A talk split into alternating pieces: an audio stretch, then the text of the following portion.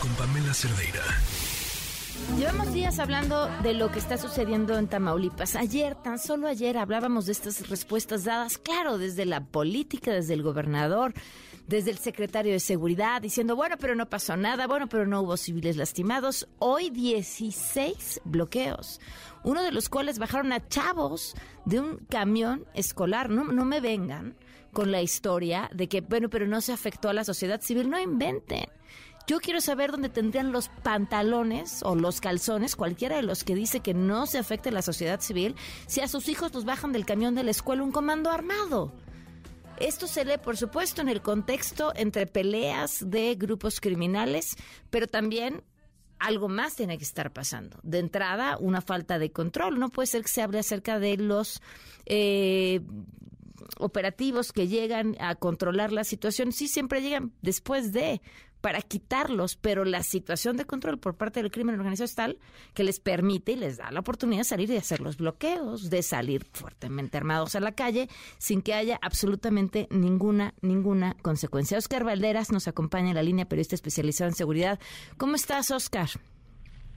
Querida Pam, qué gusto saludarte, pues preocupado viendo no solamente lo que pasa en Tamaulipas, de acuerdo con el, la versión oficial, sino además lo que uno observa en los videos que están en redes sociales, de verdad es que es muy preocupante.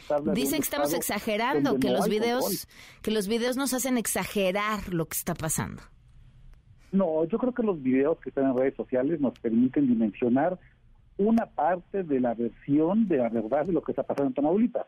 Y la verdad es que desde hace mucho tiempo el poder criminal dejó de ser un poder, digamos, amestrado o domesticado por el poder político y se ha convertido en una especie de Frankenstein que se ha salido de control.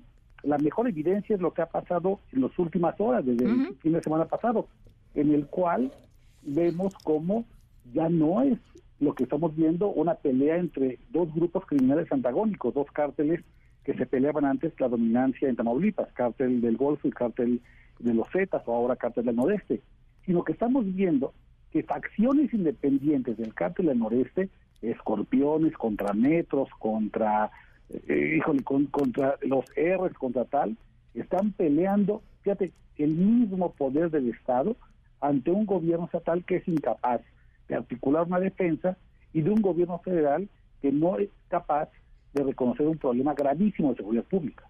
Bueno, ¿y esto en qué va a acabar? Porque nada más vemos eh, la reacción o pareciera que eso es lo que sucede por parte de las autoridades, es decir, ya bloquearon, ya llegamos, ya se fueron. Y después, o sea, finalmente hay una pugna entre distintos grupos delincuenciales, nos vamos a esperar sentados a ver quién gana. Fíjate, Pam, que seguramente el auditor lo recuerda, tú y yo conversamos hace un año aproximadamente sobre los riesgos de la alternancia democrática en Tamaulipas.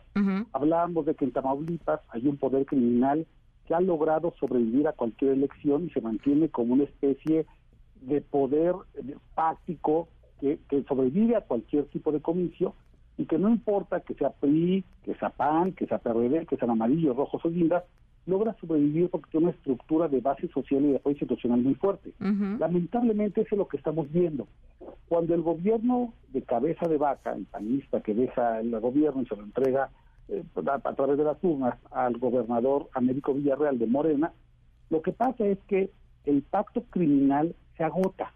Y entonces los criminales, los grupos criminales necesitan encontrar una forma de negociar con el nuevo gobernador para que ellos sean los próximos interlocutores, el grupo predilecto del gobierno en turno que pueda ofrecer protección a cambio de prebendas políticas.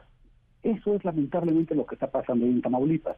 El cambio de gobierno, sin que haya una estrategia de seguridad, hace que distintas facciones del cártel del Golfo estén peleando por la atención del gobierno estatal para que ellos se conviertan en una forma de grupo predilecto y sean elegidos. Ahora, el problema con las empresas criminales, como el cártel del Golfo, es que la única forma en la que pueden hacer valer la negociación es con la violencia.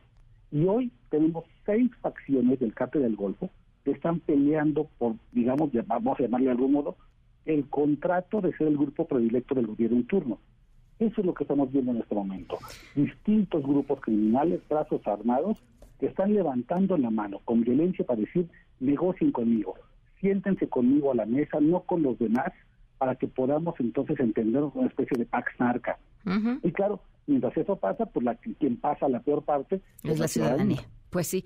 Te agradezco muchísimo, Oscar, que nos hayas acompañado con tu claridad de siempre. Muchísimas gracias, querida Pam. Noticias MBS con Pamela Cerdeira.